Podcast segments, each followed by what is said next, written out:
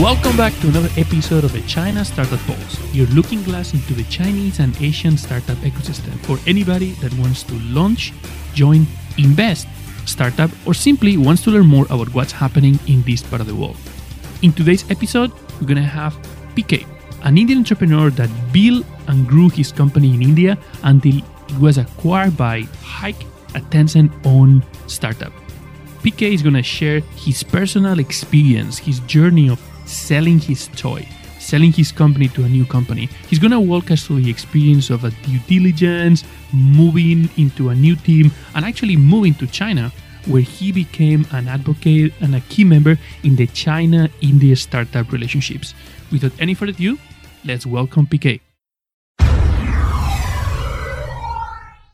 Our guest today is PK, an Indian serial entrepreneur that built different companies in the social, content, and live streaming space. And well, his last company, InstaLively, was acquired by Tencent.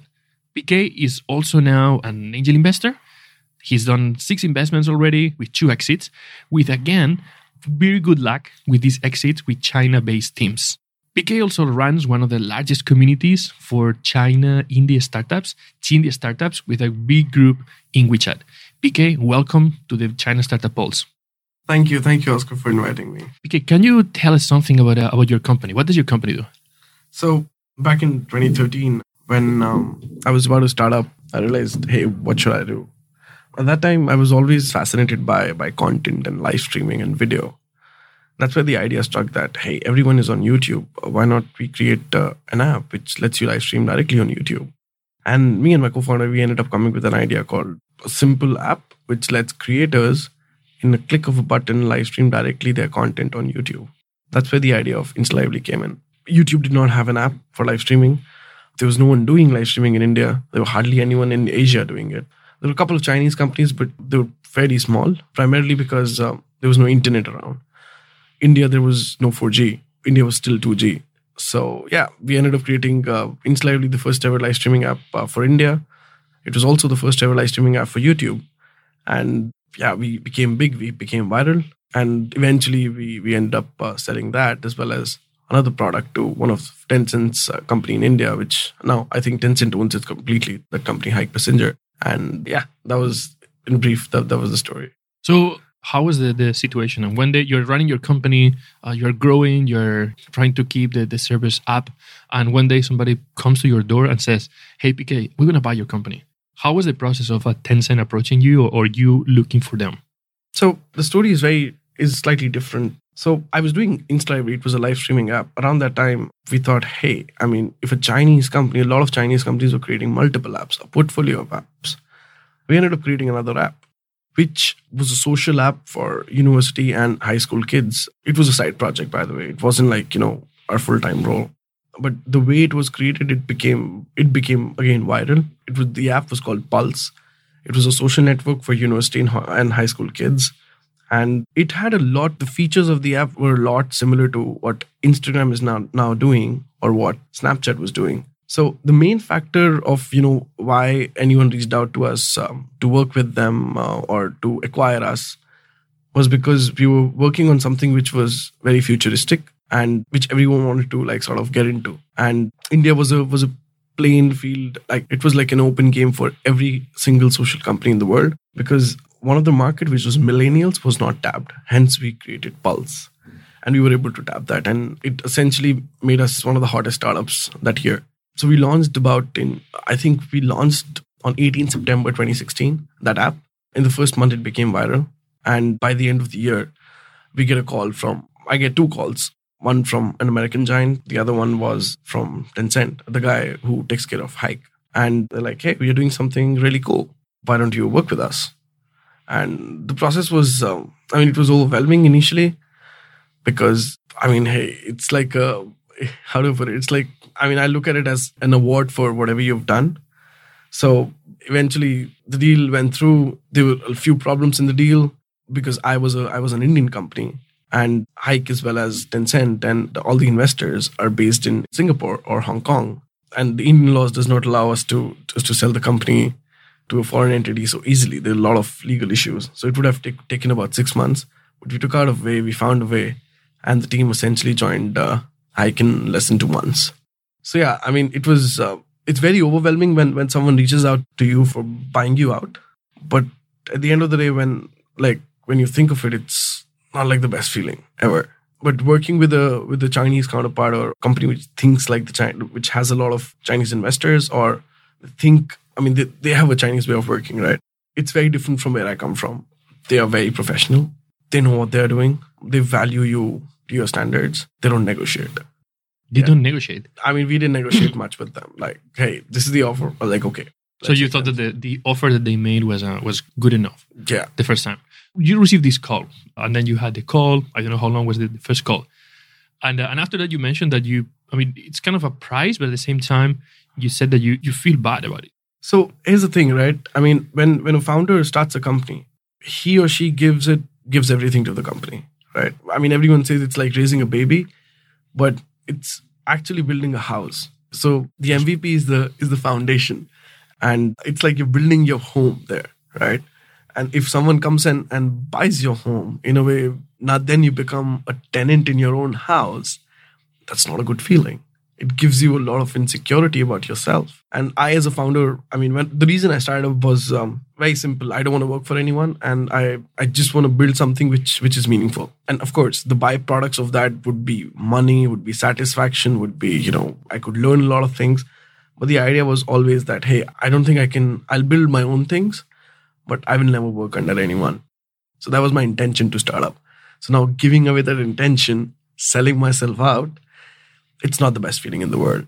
Hmm. You mentioned that uh, that you think that the Tencent team was very professional Yeah. in that process. Yeah. Can you give us an idea of key moments that you remember where you thought, "Wow, I mean, these guys are really professional."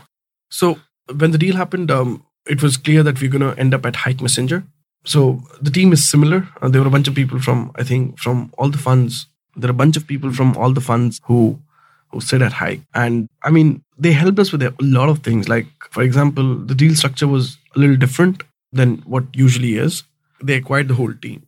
Some of the team members weren't great, right? But they're like, hey, th- these guys built a product. It wasn't like of a standard of a unicorn company in India, but they were like, hey, let's these guys built something, so they took it, and they helped. For me, the legal issues and lawyers and etc. Like it's it's not something which I mean I want to deal with, right? I stay away from like lawyers, etc. But they helped us with with the course. They helped us hire the best team to help us figure out uh, you know due diligence, financials, etc. etc. Because we were still young, we were we were really small. But yeah, the hike team, especially they they helped us a lot because essentially they wanted us, and vice it wasn't like the case initially for us that hey we don't want to sell out. We could have you know raised more money and and still stay in the game, but uh, they were like hey we welcome you with open arms. And in fact, later on, when we when everyone moved to hike, it was the transition was really great. It was, I mean, everyone had a role because what usually happens is when an acquisition happens. Yesterday, I met someone at uh, from Intel, and we're talking about M and A, and uh, they said Intel acquires a lot of companies, and what happens is most companies, most people who come there, they don't have a job, they don't have a role defined. So while you're a part of the acquisition, the founder should take a step and take a step in and, and figure out a definite role for for for their team. So uh, we had a definite role at at Hike Messenger, and it was you know like really nice of them that they made us feel a part of. Uh, it felt like I've been working there for for like ages. Do you think that part of the professionality is the way they handle not just the process in terms of being fair with the with the negotiation, but Yeah. also the way they handle the landing once you were acquired? Yes. So the In the transition part is the most important. All these things, I mean, the negotiation, like ev- everyone gets a fair price. If you're not getting a fair price, fucking don't sell it, right? I mean, it's it's it's your startup. It has your name on it, right? But the most important thing is transition in this whole process because at the end of the day, you, I mean, of course, your team is your family, right? You want a good home for them. At the end of the day, you build something, you build a product, you want a good place. Like people should should use your product, still use your product. So the tech transition as well as the team transition is the most important thing in any M&A deal. And I've seen this at a lot of places at most big companies where founders join, the team joins, and the founders quit within one like less than 2 months, 3 months. Why? Because they feel that they cannot work under anyone or they feel that hey, they don't have a role. But I was uh, I spent 1 year I mean, I was always, I always felt welcomed. So do you have these uh, two very strong different cultures? You have the Indian Indian company, Indian culture, and you have the Chinese company. And uh, apparently, you were very happy with how the whole process uh, went. But is there any moment of uh, like difficulty or, or like any any friction point in, in that process that you think is connected with this very different cultural background, or like the internet is becoming way more global? One, internet is becoming way more global. I was always dealing with the with the Indian counterpart. I never had an opportunity or had a chance to like you know directly deal with uh, with with the Chinese counterpart or any of the investors, uh, the So other whole, investors. the whole team that Tencent and Hike Messenger had yes, in uh, in India working in India Yes, is it actually was- Indian team. it was primarily Hike. Hike is a huge company. Hike is like a billion dollar company, right? So uh, they usually take the lead when they know that they're going to get a product. Uh, similarly, they acquired another company, which was a Sequoia company, at the same time when we we were getting acquired, uh, and like Hike uh, essentially handled all of that. So I'd never like I met a few people, but like I talked to them, I went through the due diligence, but it wasn't like, uh, hey, I gotta. I mean, it never happened that I have to sit across the table and and and negotiate or or you know explain them some some process. With Hike, it was uh, really professional and and they were really nice. Like to be honest, because I had no clue how investments work or how M&A works. Like I was a noob. Like I literally was a noob. My co-founder knew a lot of things because he comes from a banking background, but like he has never done it. It's not the same when you read about it and when Yes. uh, when you make it happen. Yeah. So one of the one of the points that a lot of uh, a lot of entrepreneurs feel really uncomfortable doing doing these acquisitions is the due diligence. Is when Yeah. when you said, okay, now you're going to open your your house and uh, like drawers and everything, and you're going to show me what you have there. Yeah. How was that process? It was painful to be honest.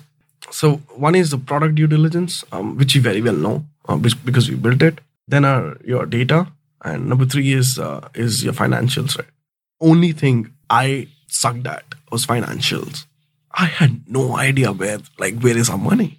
I mean i'm not the best example to to go through that due diligence process. With product and with uh, with data we were very clear. We open up our, our dashboards. Hey this is the data.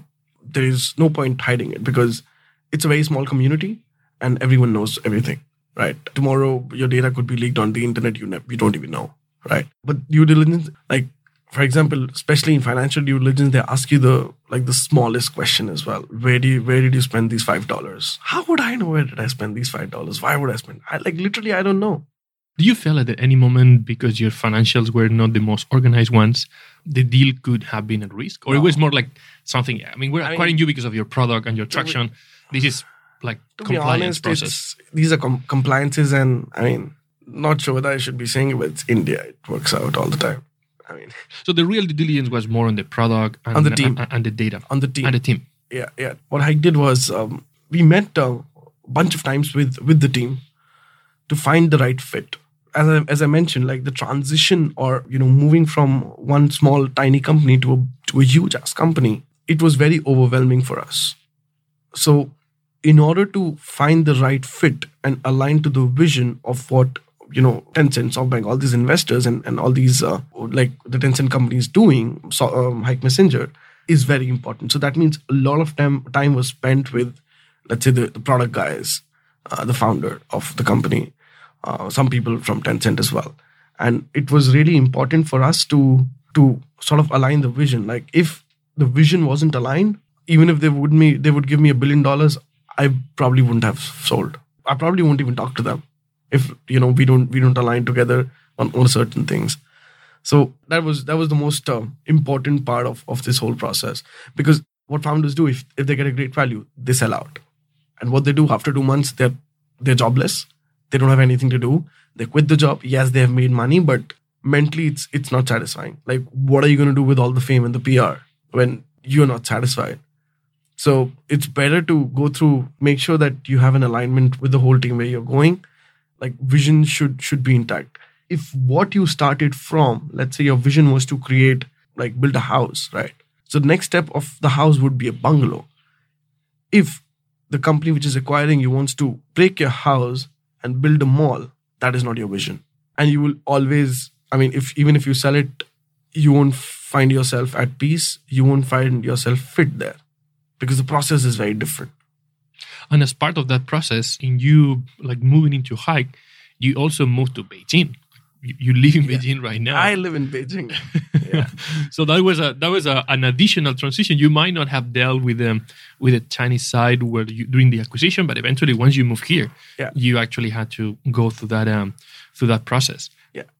How was that that experience? So everyone asks me why why did I move to China? Why not US or Europe or you know I could have like it's easier for me primarily because of the language and and network. I didn't know anyone when I came to China.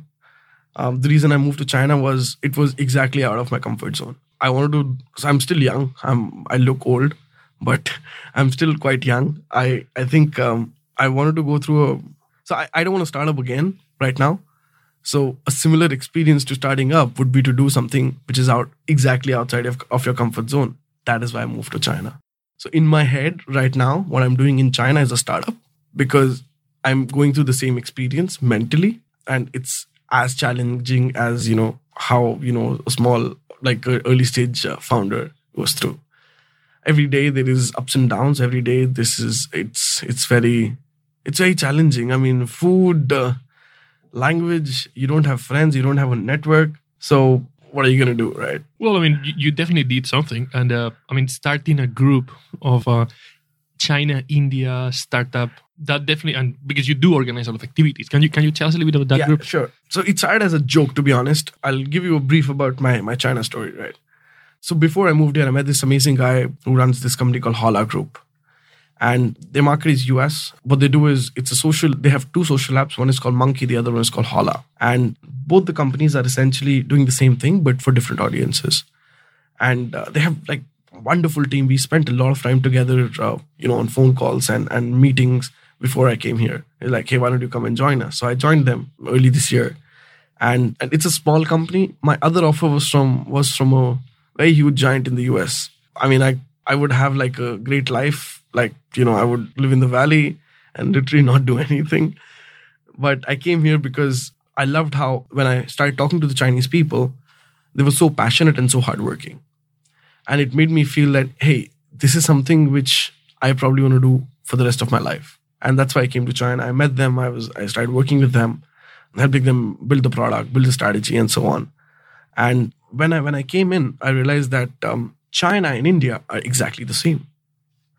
Back when WeChat was just starting, is where India is right now. India has about 400 million users, uh, internet users right now active on, on mobile phone, on smartphone. And how China started from, you know, when, when WeChat came in and how it blew up the market where everything happens on WeChat. Every single person is on the internet. That is what is happening in India right now. So culturally as well, the way we think, our family values, our principles are similar. Apart from, you know, we, we have a religion and China doesn't. But the way we think, the way Chinese people think, the way, you know, they, how they have big families, how, you know, there are still, like, for example, like the smallest thing, right? A kid is always, I mean, I mean grandparents always raise the kid here. It's the same in India. Like, I got most of my values from my grandparents, right? Let's live in smaller houses. Most of the most of the of, of people are middle class so china and india were very similar and india always looked up to to the west and there was a trend starting in 2016 when everyone started looking to the east. And i saw a lot of similarities. And then one day uh, somebody said hey i want to connect uh, i met this gentleman. Uh, he's like hey can you connect me to someone uh, indian startup scene? So it started as that. I tried to connect a few people. And like in in a matter of days they were they became 20 now it's a healthy group of 200 people uh, which come from uh, which which are either founders or vcs or or they're trying they're interested in china or they're interested in india as as a partnership. And now what we do is everyone sharing information. It's probably one of the most uh, active uh, groups at least in my wechat. We share a lot of information. Sometimes uh, every other month we meet together whenever anyone everyone is free. We meet together for mixers where we have some drinks we have some food and we just talk about ideas. And so if any any new person is interested in, in china india that list of people is the only people you should know essentially. So i didn't do anything. I just created like i just met those people and created a database and connected them. So that was the that was the group about. And that's where so everyone kept telling me hey you know what? Wechat groups is the shiz. WeChat group is is the next big thing, and you should experience WeChat group. Now that I I sort of went through the process, I realized that the same thing could be replicated in India. I see more similarities. Hence, the, I, I strongly believe that if there are more such forums, I don't one I don't have the time, I don't have the cap- capacity to to create such forums. But if there are more such forums, maybe China Accelerator can do it. Bridge the gap between China and India. One, it could solve a lot of problems. Number two, it could be very profitable as a business as well. Yeah, we're working on that, and uh, I mean the fact that you're today in the, in the podcast is is one of these these exercises, and we'll have more people, we'll have more Yeah. guests coming to talk about China-India relations. But um, we're talking earlier about Belt and Road Initiative. So for people Yeah. that doesn't know, this is an initiative that the Chinese government has that is recreating the traditional Silk Road Yeah. uh, and extending it, uh, Yeah. but upgrading that to the 21st century and uh, improve the relationships with China and the, and the companies. You're saying that well, India is not part of the Belt and Road Initiative, but is having some side benefits of, of yes. that. Yes. So in the, in that whole project, right, India is not a part because of, uh, I mean, I don't know, some issues. It's government issues. And here's how I look at it India is now a Chinese colony. You know how? Virtually it is. Either now, so because there is so much money flowing out, but in that whole project, none of the country is as big or as uh, powerful or, uh, I mean, when it comes to internet population, India is the highest right now. So in around India, you name any country, like literally every country around India is a part of that initiative. Now, what is happening is all these Chinese investors and companies are what they're looking at is is that they're not investing in China anymore. They're investing in, in all these other countries. And how they look at India is India, I mean, if it is not a part of it right now, it will become a part of it because every country around India is a part of that initiative. Number one. Number two, when it comes to internet population, in that whole project, since the government is also, you know, pushing that project so much, a lot of Chinese investors are looking for tech projects to, to invest in. And India and the second country is Indonesia is, is become a hot shot uh, in a way like a like a center place for companies to invest. So if you look at in the last three years, about three billion dollars from just Chinese investors have been poured into India. Right. The reason is they look at it as if you know when when the project gets completed, there'll be more trade, and when if a country is surrounded by trade, along with that there is the technology, the internet is booming in the country. That's the right place to be. So now imagine that what happened in, in China 12 years ago or 10 years ago when internet came in, it's happening the same in India.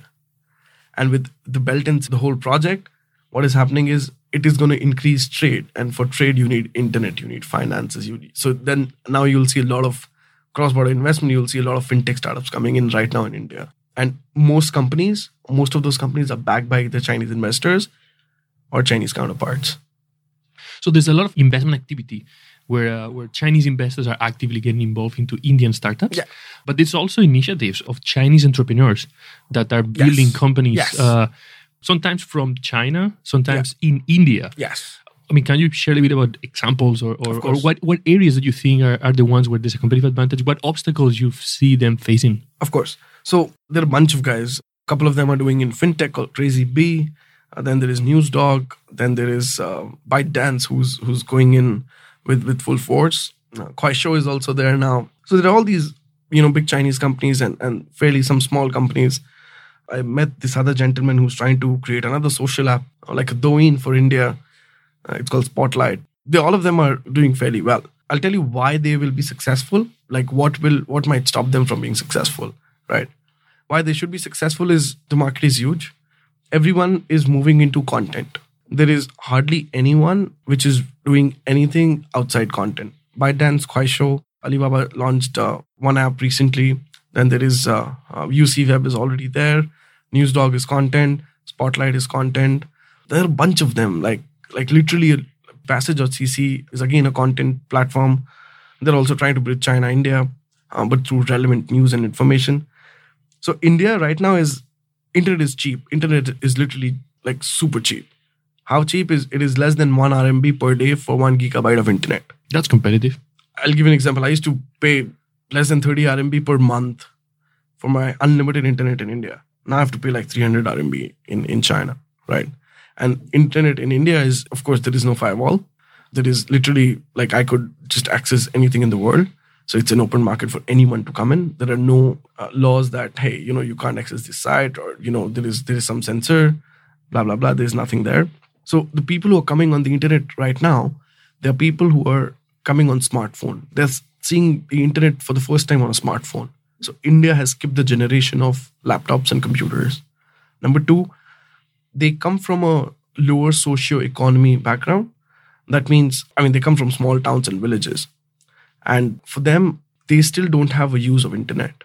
For me, if you take my phone away, I probably can't survive the whole day. Emails, calls, you know, my WhatsApp messages, my WeChat messages, it's more work related, right? But for them, they don't have a use. They literally don't have a use for internet. The most famous app right now in India is called ShareChat. It literally is a like an unending feed of memes.